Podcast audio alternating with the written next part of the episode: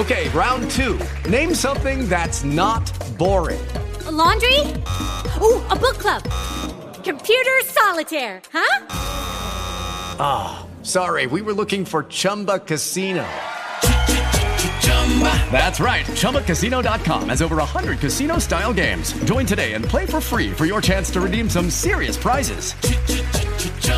ChumbaCasino.com. No purchase necessary. Full prohibited by law. 18 plus terms and conditions apply. See website for details.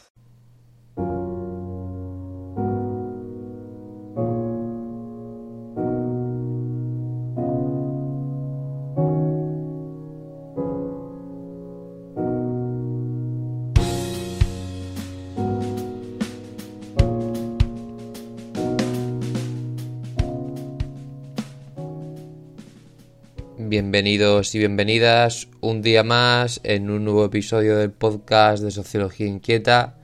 Ya hacía tiempo que nos acabamos un nuevo episodio. He estado un poco liado con, con algunas otras facetas de mi vida social, ya sabéis, el trabajo y otros menesteres. Pero bueno, hoy vamos a, a tratar un tema que creo que es bastante interesante. Es un tema que está relacionado la visión que tenemos, la visión colectiva que tenemos de futuro y sobre todo con la concepción de fin del mundo. Existe hoy en día eh, por diferentes derroteros, diferentes tesituras sociales, medioambientales, eh, económicas, una sensación pesimista de carácter genérico en la sociedad y en el imaginario colectivo. Y sobre todo existe también, no sé si, compartís esta opinión, una fiebre por las historias distópicas, es decir, mundos alternativos donde eh, en muchos de ellos el, el, futuro es bastante peor que, que el actual, que el nuestro, o donde incluso ya se han enfrentado a una especie de semi-apocalipsis. Existen un montón de, mundos que la verdad que son muy interesantes para reflexionar sobre ciertos aspectos de la humanidad, aunque sean aspectos muchas veces negativos. Por ejemplo, la película Blade Runner, pero no solo la película, esta famosa saga de ciencia ficción de Ridley Scott y también después seguida por Denis Villeneuve con Blade Runner 2049, donde nos habla de un futuro cyberpunk, donde, digamos, la sociedad está controlada por megacorporaciones capitalistas y la ecología planetaria y ecosistémica se ha hecho pedazos y la lluvia ácida cae sobre, sobre las ciudades, eh, en este caso norteamericanas, bueno, creo que es una, es una visión, como he dicho, semi-apocalíptica, pero que además es muy interesante desde un punto de vista aislado, sin entrar en, el contexto que ahora veremos por qué todos estos imaginarios han ido cobrando fuerza a lo largo de las décadas. Como decía, es muy interesante porque te, te permite hablar de, o reflexionar, mejor dicho, de mmm, naturaleza humana, de a dónde vamos, a dónde venimos, cuáles son las consecuencias de nuestros actos en el futuro. Y, en general yo creo que, por ejemplo, eh, la historia de Blade Runner gira mucho en torno a la identidad de lo que nos hace ser humanos. Os la recomiendo la película, y, pero os recomiendo más incluso la novela en la que está basada la película, que se llama Sueñan los androides con ovejas eléctricas de Philip Dick. Os la recomiendo muchísimo.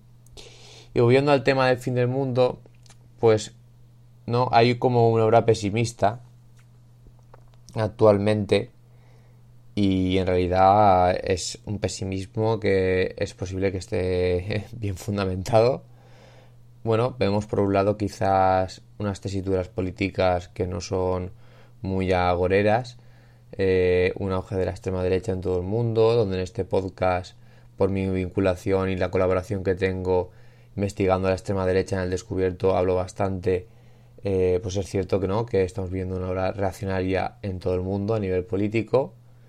Sí que es cierto que no estamos en un punto de no retorno en ese sentido, pero hay una batalla ahí muy importante que librar aún y que sin duda va a generar seguramente eh, conflictos y, daños, vamos a dejarlo ahí. Y, luego aparte de, este tema quizá em, que está muy focalizado en la extrema derecha, también existe como una pérdida de legitimación política de las democracias eh, actuales, sobre todo occidentales, las democracias parlamentarias y las democracias liberales, que mm, si bien es cierto no se ha mostrado un modelo hoy por hoy, eh, por lo menos en la práctica, mm, funcional o mejor que estas, pero porque muchas veces no se deja ¿no? que se desarrolle, creo yo, pues bueno, nos encontramos al fin y al cabo con eh, unas tesituras políticas que no resuelven los problemas de la gente y que eh, están enfrentándose a unas tesituras sociales que nos están exigiendo un nuevo modelo colectivo, un nuevo modelo de gobernanza.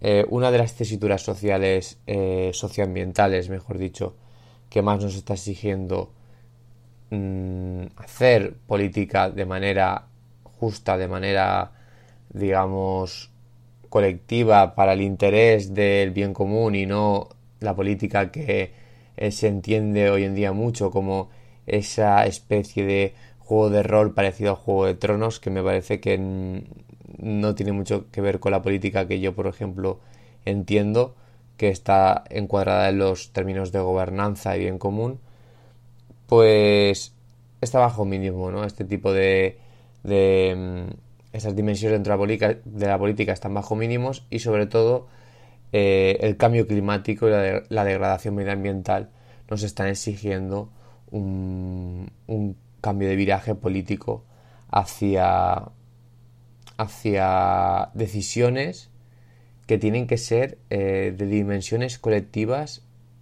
pero además de dimensiones eh, colectivamente globales.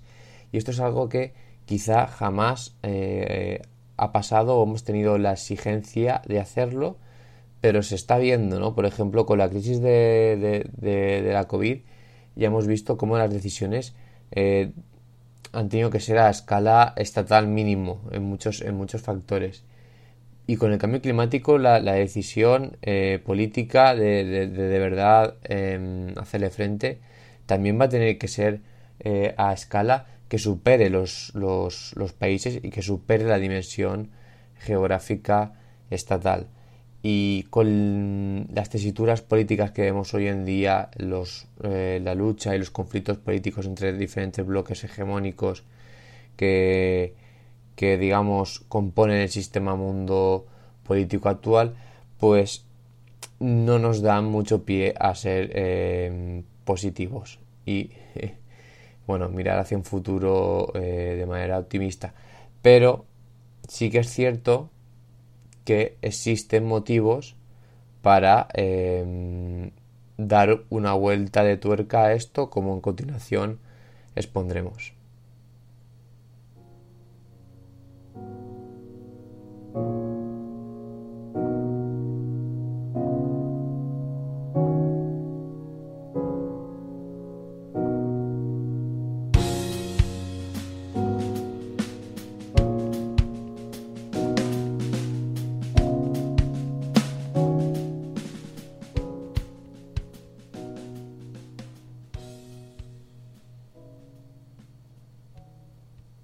Bueno, como se iba diciendo, em, hemos hablado del cambio climático, también de un poco la crisis de deslegitimación política a nivel mundial, pero sí que es cierto que existen también motivos, ¿no? De que eh, podamos mirar, ¿por qué no?, hacia un futuro diferente y con unas alternativas reales de eh, relacionarnos con eh, el medio físico y con nuestros congéneres, es decir, relacionarnos socialmente de manera eh, diferente.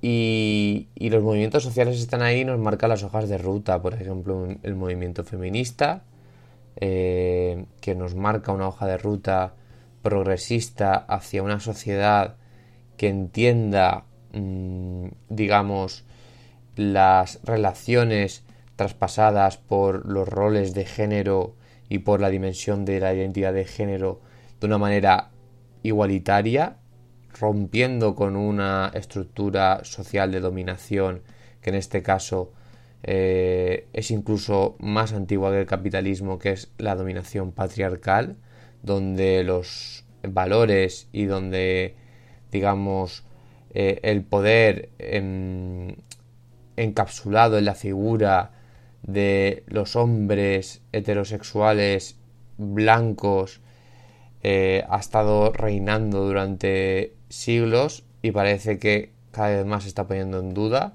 Creo que es un camino que hay que seguir explorando sin ningún tipo de temor y sin ningún tipo de duda tampoco, aunque haya evidentemente reacciones eh, de las partes, eh, bueno, que, vamos a intentar tumbar ¿no? con, con, este movimiento, que van a intentar responder, porque evidentemente, como he dicho, eh, este tipo de, este movimiento, el movimiento feminista, pues ataca uno de los, de los pilares fundamentales del poder hegemónico, que es el poder patriarcal en las sociedades.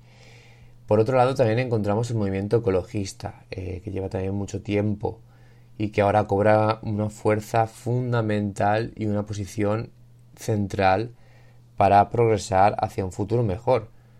Eh, no se puede entender un futuro hoy en día sin un medio ambiente y sin unos ecosistemas donde nosotros vivimos saludables. También encontramos otros movimientos sociales como el movimiento antirracista, otra dimensión de opresión clásica que también ah, es más antigua quizá que el capitalismo, pero que están muy solapadas a él y que el capitalismo las, absorbió además con, con yo creo que con bastante interés, ¿no?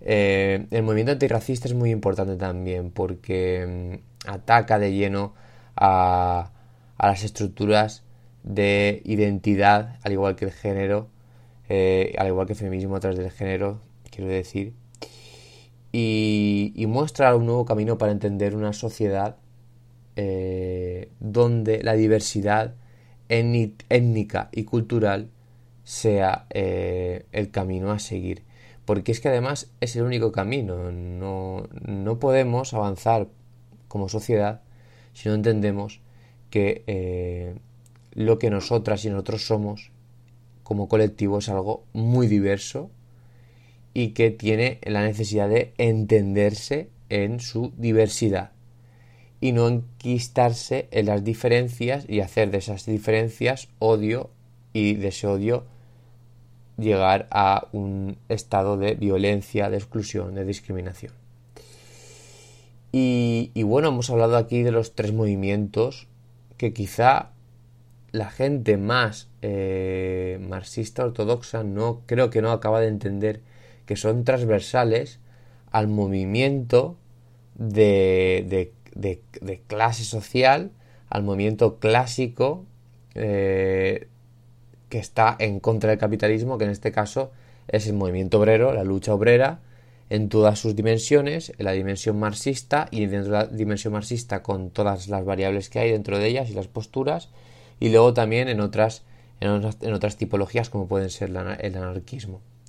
Entonces, tanto marxismo como anarquismo, posiciones anticapitalistas desde sus inicios, como el ecologismo, el movimiento ecologista el feminismo o el movimiento antirracista son hojas de ruta que, para mí, deben entrelazarse para mostrarnos cómo podemos eh, caminar hacia una sociedad mejor. Pero, como he dicho antes y he expuesto al principio del podcast, hay una sensación no de pesimismo, pese a que ahí están las, las ideas, ahí están las respuestas, los movimientos, incluso eh, las propuestas, ¿no? Porque eh, los movimientos que he nombrado han hecho cosas directamente en la sociedad y la han cambiado. No estamos hablando de ideas mm, puramente ficticias y utópicas. No, no. Estamos hablando de eh, movimientos que han conseguido mejorar la vida de los colectivos eh, a los que defienden de manera bastante eh, eficiente, sobre todo teniendo en cuenta el rival que tienen de delante, que es el sistema capitalista o las estructuras de poder más hegemónicas dentro del sistema capitalista. Y, bueno, como decía, sí que es verdad que hay una aura de pesimismo. Y, el auge de las distopías como historias narrativas de, moda, pues puede ser un síntoma, ¿no? Eh, cuántas series de Netflix, de HBO, películas, hablan de mundos distópicos. Mundos mm, como el de Blade Runner, por ejemplo, los Juegos del Hambre, El Corredor del Laberinto, Divergente. Seguro que son películas, historias que os suenan. Mm, he dicho así a unas cuantas un poco de memoria, pero seguro que hay muchísimas más. Mm, parece que para el imaginario colectivo es más fácil imaginarse un mundo capitalista que ha sobrevivido al apocalipsis social y ha generado una sociedad totalmente mm, despreciable que imaginarse un futuro eh, no capitalista o, o con un capitalismo totalmente diferente pero que sea o que tenga una dimensión positiva creo que es un, pues un síntoma bastante claro ¿no? de, los tiempos en los que vivimos y de, y de cómo hemos, hemos quizá tirado la toalla eh, en tener un pensamiento positivo en el sentido de por lo menos plantearnos alternativas intentar llevarlas a cabo, alternativas que sean anticapitalistas o que sean diferentes al capitalismo actual del que conocemos hoy en día y, que y el del que nos relacionamos eh, sin ningún tipo de complejo. Em, y creo que esto es esencial.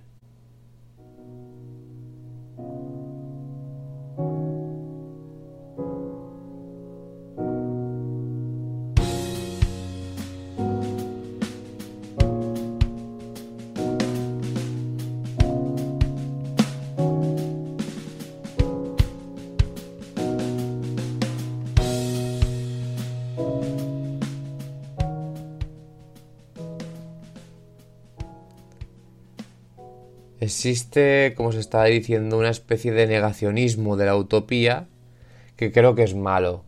Creo que los discursos mm, neoliberales han calado muy fuerte en que nos creamos que mm, el progresismo o los movimientos alternativos al capitalismo y las ideas y también las propuestas y las formas de relacionarse Mm, que son alternativas, vamos a, dejarlo en este término, mm, son utópicas, es decir, no se pueden conseguir o no te van a llevar a, em, a crear lo que tú propones. Es que quizá esto sea verdad, no te van a llevar a crear lo que tú propones, porque siempre de la teoría a la práctica va, va un trecho, pero sí que te van a llevar a crear algo diferente. Siempre te van a llevar a crear algo diferente, porque si algo nos dice la sociología es que la sociedad es multidimensional, multifactorial y dinámica, está en constante cambio y por tanto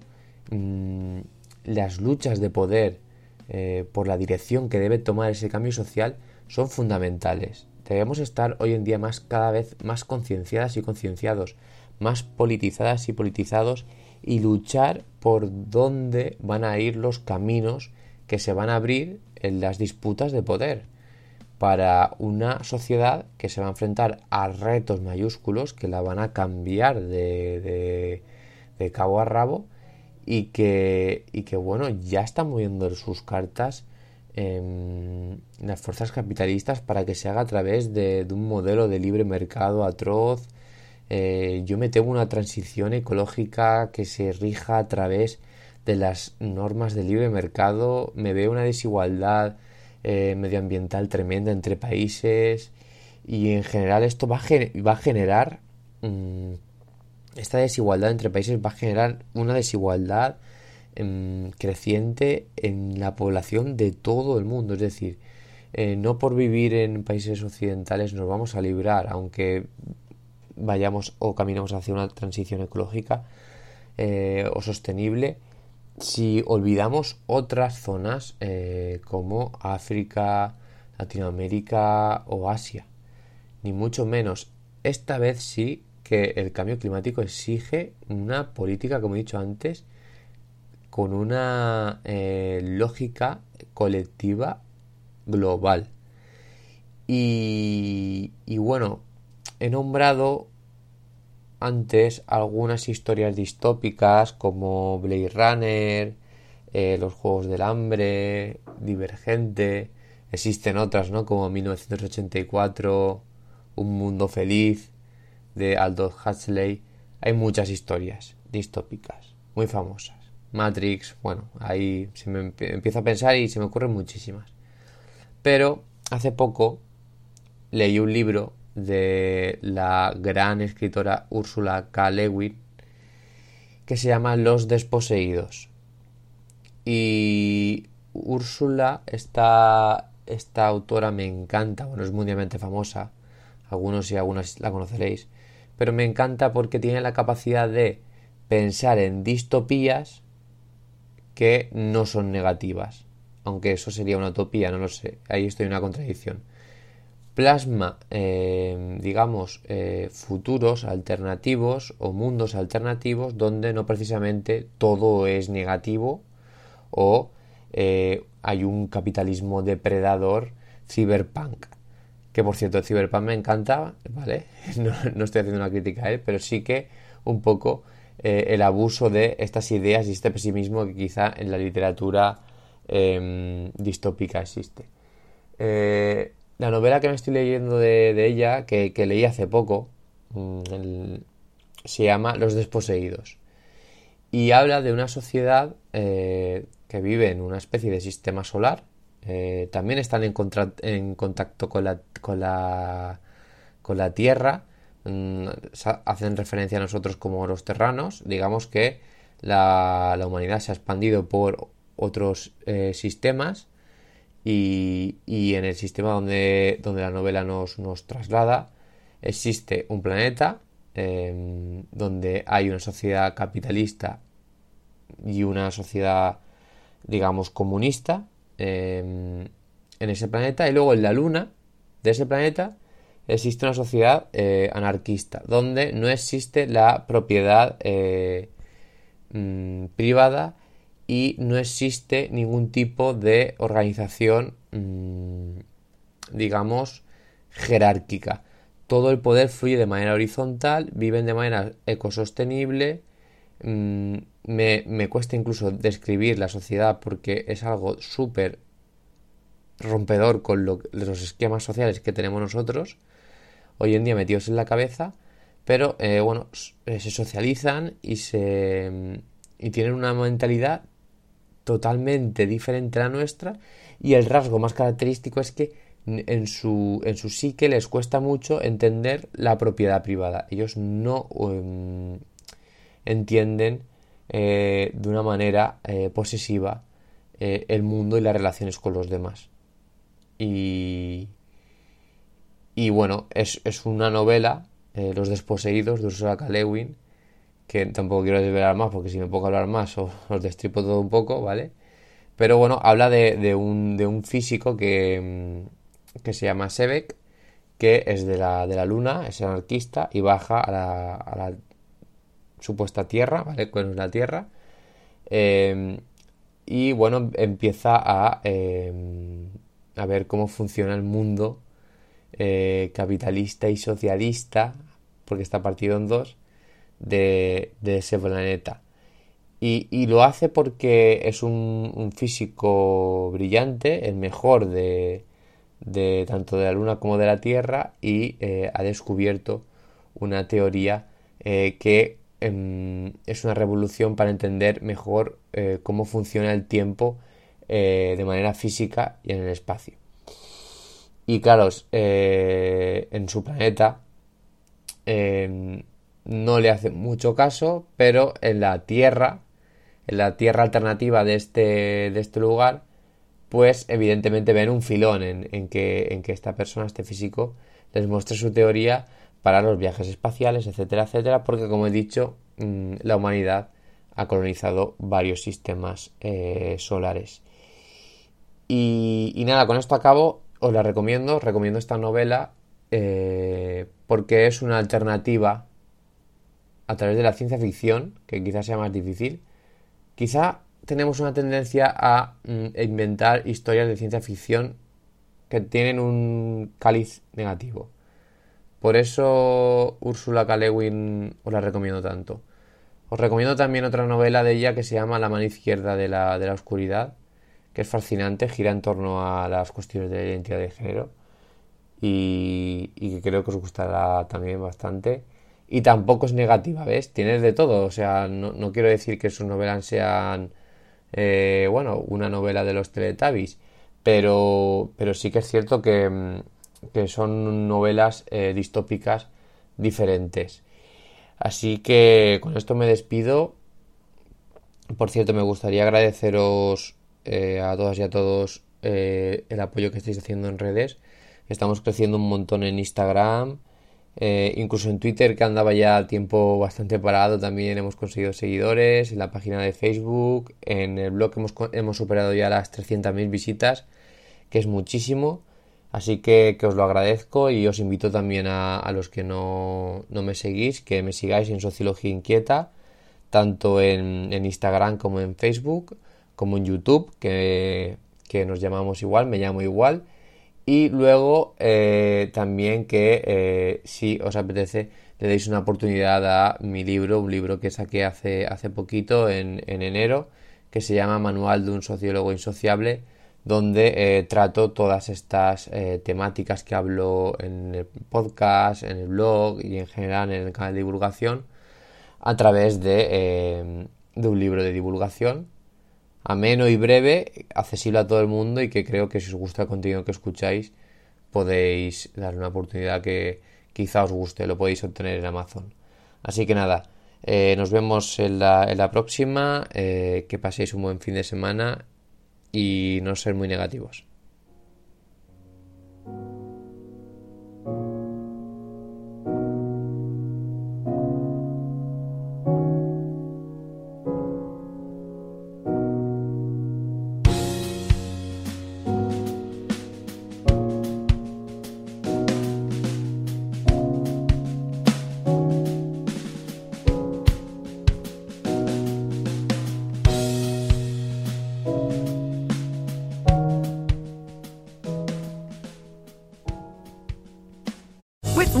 Lucky slots, you can get lucky just about anywhere. Dearly beloved, we are gathered here today to. Has anyone seen the bride and groom?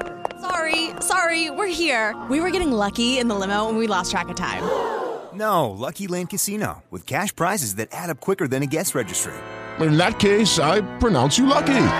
Play for free at LuckyLandSlots.com. Daily bonuses are waiting. No purchase necessary. Void where prohibited by law. 18 plus. Terms and conditions apply. See website for details. ¿Te preocupas por tu familia? Entonces, ¿por qué darles solo huevos ordinarios cuando pueden disfrutar de lo mejor? Eggland's Best, los únicos huevos con ese delicioso sabor fresco de granja, además de la mejor nutrición, como 6 veces más vitamina D, 10 veces más vitamina E y 25% menos de grasa saturada que los huevos regulares, además de muchos otros nutrientes importantes. Así que, dales los mejores huevos. Eggland's Best, mejor sabor, mejor nutrición, mejores huevos.